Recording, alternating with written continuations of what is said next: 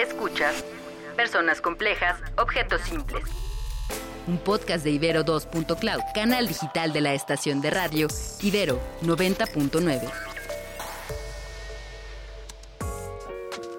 Bienvenidas, bienvenides y bienvenidos a Personas Complejas, Objetos Simples. El podcast en el que hablamos de la sociedad vista a partir del diseño. Yo soy Luciana León de la Barra, un ser bigénero bisexual. Y yo María Pérez, una mujer cisgénero heterosexual.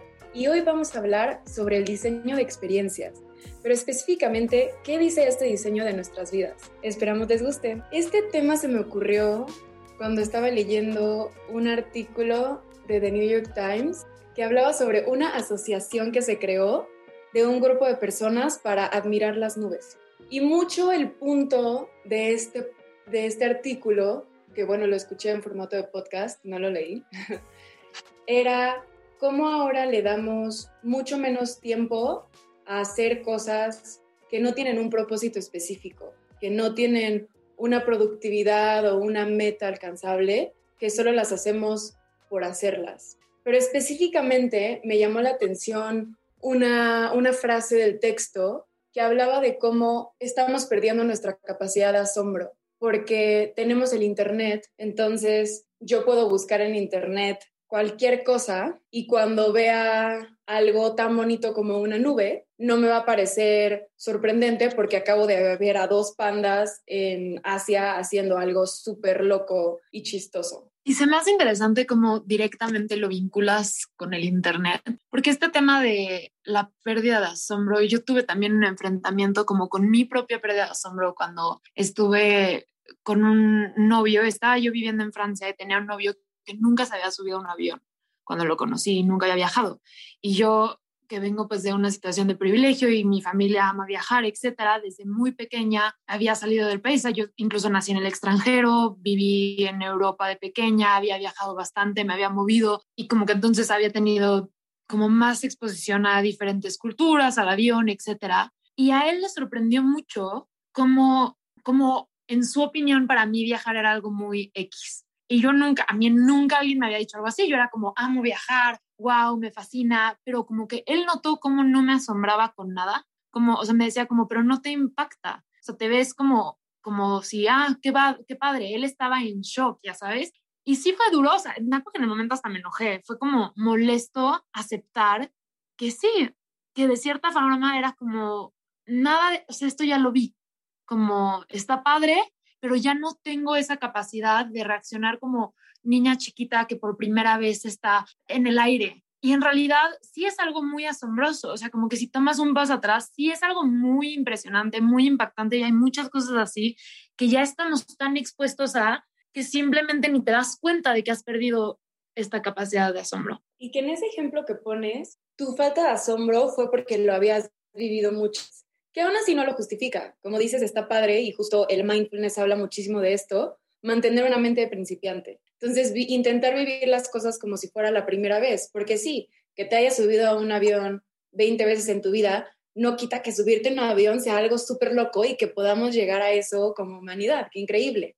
Pero además está la parte de cuando diseñan experiencias para que sean perfectas. Entonces, tenemos cosas como los ejemplos más comunes, está Starbucks, que llegas y tiene un olor específico, que el cliente es especialmente amable porque así está entrenado o entrenada en capacitaciones, que te llaman por tu nombre y además le escribe una carita feliz y como estos pequeños detalles que hacen de una experiencia increíble. Creo que ahí es como más fuerte mantener esta parte de de sí, sigo asombrándome con las cosas cotidianas que no están perfectamente diseñadas hasta el detalle para que sean completamente satisfactorias. Creo que esto es, o sea, sí, es súper importante. Nada más quiero retomar un poquitito el ejemplo del avión, porque cuando dijiste esto, esta parte de, o sea, cómo se diseñan las experiencias, inmediatamente pensé, como claro, ahora te subes un avión y pasas todo, todas las horas viendo películas de cosas loquísimas que nunca te van a pasar a ti en la vida real, cuando es como estás a millones de metros de la Tierra volando, siendo un humano, y no, estás como esperando la comida perfecta que te dan. Uy, bueno, la verdad, mucha gente no le gusta la comida del avión, a mí me encanta, pero estás como esperando a que te traigan la comida mientras estás viendo una película de coches que se transforman en robots y se pelean entre ellos con seres intergalácticos y estás como, wow, esto está increíble, ignorando completamente la experiencia ya impresionante que estás viviendo, que antes era como mucho más valorada, en mi opinión, y que con estos avances tecnológicos empezamos como a dejar de, dejar de un lado, dejar de un lado, dejar de un lado y ver como menos, menos impresionante, porque siempre hay algo más. Y que siento que cero te saliste del tema. Literal es como una experiencia increíble, la subestimas porque dentro de esa experiencia te están dando otra experiencia súper padre, que es el cine, ¿no? Entonces puedes ver esta pantalla y quiero que te absorba por completo y entonces te damos los audífonos, pero además puedes conectar los tuyos si quieres si te sientes muy fresa en ese momento y puedes escoger entre estos dos platillos y también la zafata es muy amable y te contó un chiste. Esas cosas no son coincidencia. Y creo que bueno, a lo mejor justo deberíamos ir a las bases un poco porque como diseñadora sabemos mucho que estas cosas se planean y se crean a partir del conocimiento que tenemos de las personas. Pero para quienes no sepan, esto es diseño de experiencia de usuario. Entonces, literalmente, buscamos a quién nos estamos dirigiendo con un producto, con un servicio y calculamos todo para que se sientan felices. Entonces, por ejemplo, no sé si les ha pasado que compran una computadora en Apple y hay cierta satisfacción en abrir la caja que otras marcas no tienen. Algo tienen las cajas de Apple que hasta tienen la perfecta presión, como que me imagino perfecto agarrándola y cómo se desliza hacia arriba y es súper satisfactorio casi que escuchas cómo el aire sale de la caja. Eso no es una coincidencia. Eso lo diseñamos, lo planeamos y es 100% intencionado y que en muchas ocasiones ni siquiera es como la opción más pragmática o eficaz o funcional, pero hay tanto valor hoy en día alrededor de la experiencia que tiene un usuario con un producto o un servicio que vamos como fuera de nuestro de lo, de lo fácil y lo lógico en el diseño por satisfacer como esa necesidad de hacer la mejor experiencia y la experiencia más positiva que se pueda tener. Entonces es también como lo que mencionabas, retomando lo de Starbucks, ponen estos aromas como intensificados, porque se ha, descubierto que el aroma está altamente relacionado con la amígdala donde procesamos los, las emociones y entonces como que directamente hace que hagamos conexiones emocionales con recuerdos y con cosas como que nos traigan felicidad. Entonces, en un espacio en el que en realidad ya olería café por el simple hecho de ser una cafetería, ponemos este extra. Entonces le ponemos este bonus para que tú entres y sea más intenso y después tengas la musiquita y todo esto, lo cual va a ser como una experiencia mucho más completo si tú dices, ah, me preparo un café en mi casa. ¿Por qué el café de Starbucks es tan caro? Porque no estás pagando porque te hiervan agua y te lo junten con un café traído de Chiapas. Estás pagando porque huela así de rico y suene así de bien y haya el ambiente que te guste entrar y te haga sentir cool y especial y que tienes como este alcance como cliente. Y que al final yo no criticaría por completo el diseño de experiencia de usuario. Obviamente tiene un fin y al final está padre que de cierta manera, por lo menos en parte, busquen nuestra felicidad, aunque sea momentánea. Lo que siento que no nos cuestionamos lo suficiente es cómo entonces pasamos por alto lo asombrosa que es la cotidianidad. Y que hasta, por ejemplo, ahorita recuerdo, estaba escuchando Háblame Sucio, que es un podcast. Y uno de los locutores es, le encanta la música y hablaba de cómo cuando te encanta la música, escuchas, pasan las cosas más locas de que estás en el momento con Luciana, eh, corriendo las escaleras eh, súper complicadas y escuchas una canción de la película donde ese boxeador también estaba subiendo esas escaleras y es como, wow, ¿cómo es que esto me está pasando? Y que dice como, no es algo que yo crea que me pasa por suerte o por magia del universo, sino porque simplemente estoy muy perceptivo a ello, entonces me doy cuenta. Y que siento que a veces este nivel de control de experiencias y de atención al detalle nos desensibiliza de nuestro día a día y de entonces ver esa magia que sí existe por naturaleza. Claro, estoy totalmente de acuerdo, porque ahora que lo dices, sí, esta falta de conciencia de que las experiencias están prediseñadas, y que alguien, o sea, todo un grupo de diseño ya se dedicó a predecir qué vas a hacer, cómo lo vas a hacer, cuál va a ser tu interacción con el servicio, el espacio, el producto, cómo lo vas a disfrutar, qué quieres, o sea, todo esto que mucha gente cree que se da naturalmente, que nada más como que llega y pasa y entonces no lo piensa dos veces, no se va a ver reflejado en esas como pequeñas cotidianidades. Entonces, de repente, hasta incluso creo que entrando en una perspectiva, puedes ver algo como, como que una experiencia normal, no diseñada, cotidiana, se vuelva una mala experiencia, como, ah, esto estuvo chafa. Y es como, porque lo otro ya se está empezando a volver la norma. Pero esa norma no se da, o sea, no nada más se da, como que falta esta conciencia de que hay todo un proceso detrás para que sientas esa satisfacción. Y que también, viéndonos a otro lado, justo estaba escuchando el resumen de el autor de un libro que se llama El sutil arte de que no te importe un carajo. Entonces, en uno de esos capítulos, él, por X razón, no me meteré al libro en sí, pero menciona cómo el diseño de redes sociales está hecho para que nos sintamos súper especiales, ¿no? Entonces, nuestro comentario es el más importante, somos las personas más importantes porque recibimos muchísimos likes y somos súper populares porque tenemos mil seguidores en un mundo de billones de personas. Por mil seguidores nosotros ya nos sentimos wow. Y como esto también es un diseño de experiencia.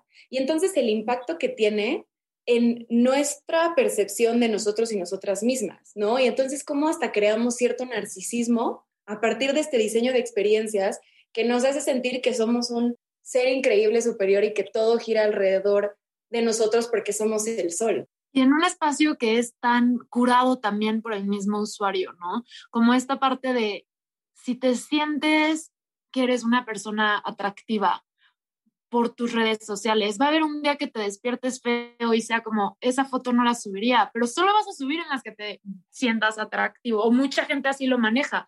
Entonces es como ya tan errada la experiencia de quién eres incluso, o sea, estás, estás como formando esta concepción de quién es Luciana, pero Luciana en línea es un diseño y Luciana en la vida real no es el mismo ser. Entonces, incluso ahí, como que después de nuestro enfrentamiento con las experiencias no diseñadas, pueden ser una gran decepción y es algo que nosotros mismos sí, como por medio del diseño de estas plataformas, pero estamos como jugando también ahí esa carta nosotros, o nosotres, nosotras. Y que también algo ahí que me brinca cuando lo dices es, sí, este enfrentamiento entre la Luciana de Instagram y la Luciana de la vida real, como si tú fueras la única que actualmente le importa ese Instagram, pero no. Mm, creo que mucha gente de nuestra edad sabrá que ahora tu Instagram forma gran parte de tu currículum. Ahora las personas que te contratan te piden tus redes sociales, quieren saber quién eres, a ver si es congruente con lo que dices, a ver si con algo en tu Twitter no están de acuerdo, porque entonces a lo mejor tu política no va con la de la empresa. A mí eso es lo que me impacta, que hemos entrado a una profundidad en el que este diseño de experiencias ya se ha vuelto parte de nuestra realidad y ya es algo que nos exigen. O sea, yo personalmente, que para quienes no me conozcan, soy una persona muy mala para Instagram me conflictúa muchísimo esa red social. Tiene mucho tiempo que no me meto a esa red social. Entonces sí siento la presión de, que a veces en, en, ofertas de trabajo, pues quieren mis redes sociales y es como, tengo súper poquitos seguidores y que también profesores me lo han dicho. Así, gente que trabaja en el Abierto Mexicano de Diseño, que para quienes no sepan es este festival importante en México de diseño, y que le piden su CV y su Instagram y es como, ah, tienes mil y tantos seguidores. Y es como estás hablando con el director del abierto, como, ¿cómo mencionas su número de seguidores? ¿Eso qué tiene que ver? Y es como, lamentablemente ahorita tiene mucho que ver y es porque hemos fomentado este diseño de experiencias perfecto que ahora nos exigen. Empieza a absorber la vida real. O sea, creo que ahí se ve mucho y también que empieza de cierta forma a sustituir, a reemplazar, o sea, todas estas partes, toda esta parte de Instagram también como de los viajes, por ejemplo, y de que empieces a ver todo a través de una pantalla, y empieces a saber, ah, quiero ir a tal lugar y voy a guardar esto, y entonces voy a ir a visitar y voy a ver esto mismo, etcétera, etcétera, etcétera, por medio encima de fotos extremadamente editadas, evidentemente llegas al lugar y no solo ya tienes una preexperiencia, esta preexperiencia ya ha sido exagerada. Yo hace poco estuve en Mérida y fui a ver los flamingos y vi fotos en línea que donde parecía que todo el agua era rosa y todos los flamingos eran de colores súper intensos y que los veías aquí. Y, o sea, y a mí como diseñadora no me pasó dos veces por la cabeza el pensar, no se va a ver así en la vida real. Yo de verdad iba con la expectativa de voy a tener un flamingo a cinco metros de la cara, rosa así fuertísimo y el agua va a estar de que espectacular también, reflejando este color intenso, etcétera. No, no fue eso, no fue eso. Y sin embargo, era como este acto consciente de no decepcionarse y como seguirse asombrando porque estabas en vida real viendo como a 150 flamingos existir increíble, pero sí, sin que en el momento que vi la foto pensara, ah, esto fue tomada con una eh, cámara profesional, evidentemente con un zoom exagerado y que después fue pasada por Photoshop. Entonces llegas y es como, no, no, o sea, no es así la vida y no, no nos damos cuenta. Y que también ahí pensé que lo ibas a llevar por otro lado, pero justo es a esto que voy a comentar y es cuando viajas también como somos tal parte de este sistema de creación de experiencias que nuestro viaje es más colaborar a crear una experiencia, o sea, a diseñar esa experiencia en nuestro perfil, que vivir el viaje en sí. Y que se habla mucho de que, pues sí, vas por las fotos y cuando te la pasas bien, a mí me ha pasado, es cuando me estoy tomando las fotos, no cuando ya se acabó la cámara y es como, ah, estoy en la playa, ¿y ahora qué hago? Porque ya me metí una hora al mar. Esa diversión ya se me acabó. Llevo dos horas tomándome fotos, me la pasé increíble. Ahora qué? Arena, sol, me doy cuenta que estoy sudando, ya tengo calor.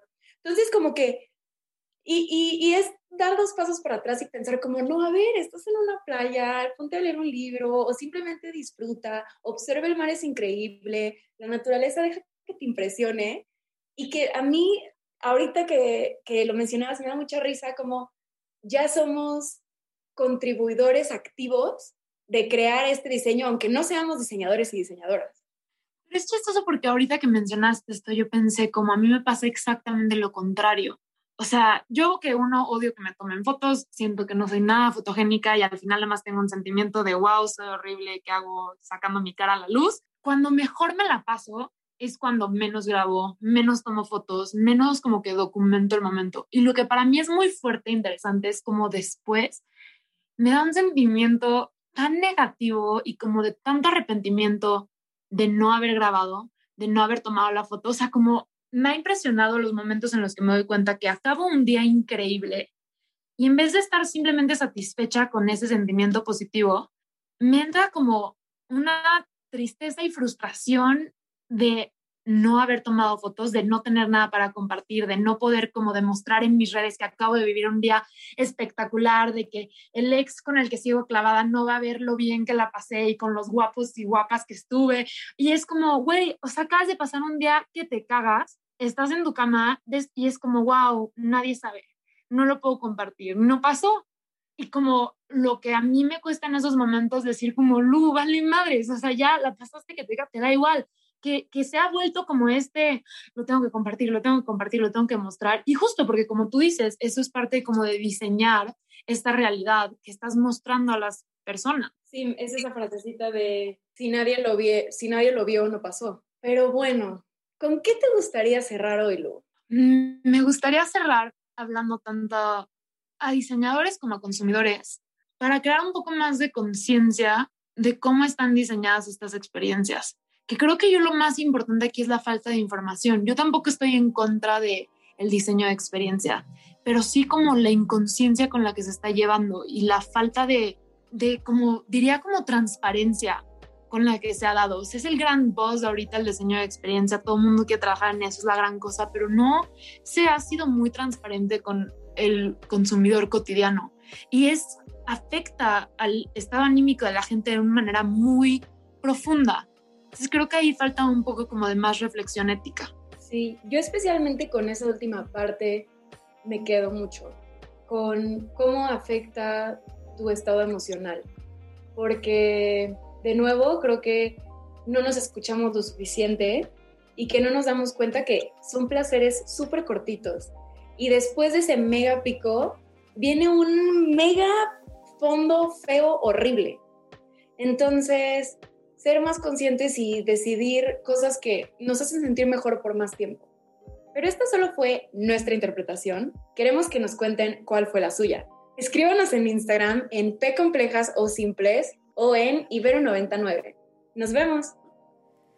Personas complejas, objetos simples es un podcast de Ibero 2.cloud, canal digital de la estación de radio Ibero 90.9. Agradecemos en la producción a Julio César Lanzagorta, Daniel Maldonado. Las rolas están a todo lo que dan en los podcasts de Ibero.2. Viaja por la evolución de las industrias culturales en frecuencia, disruptiva.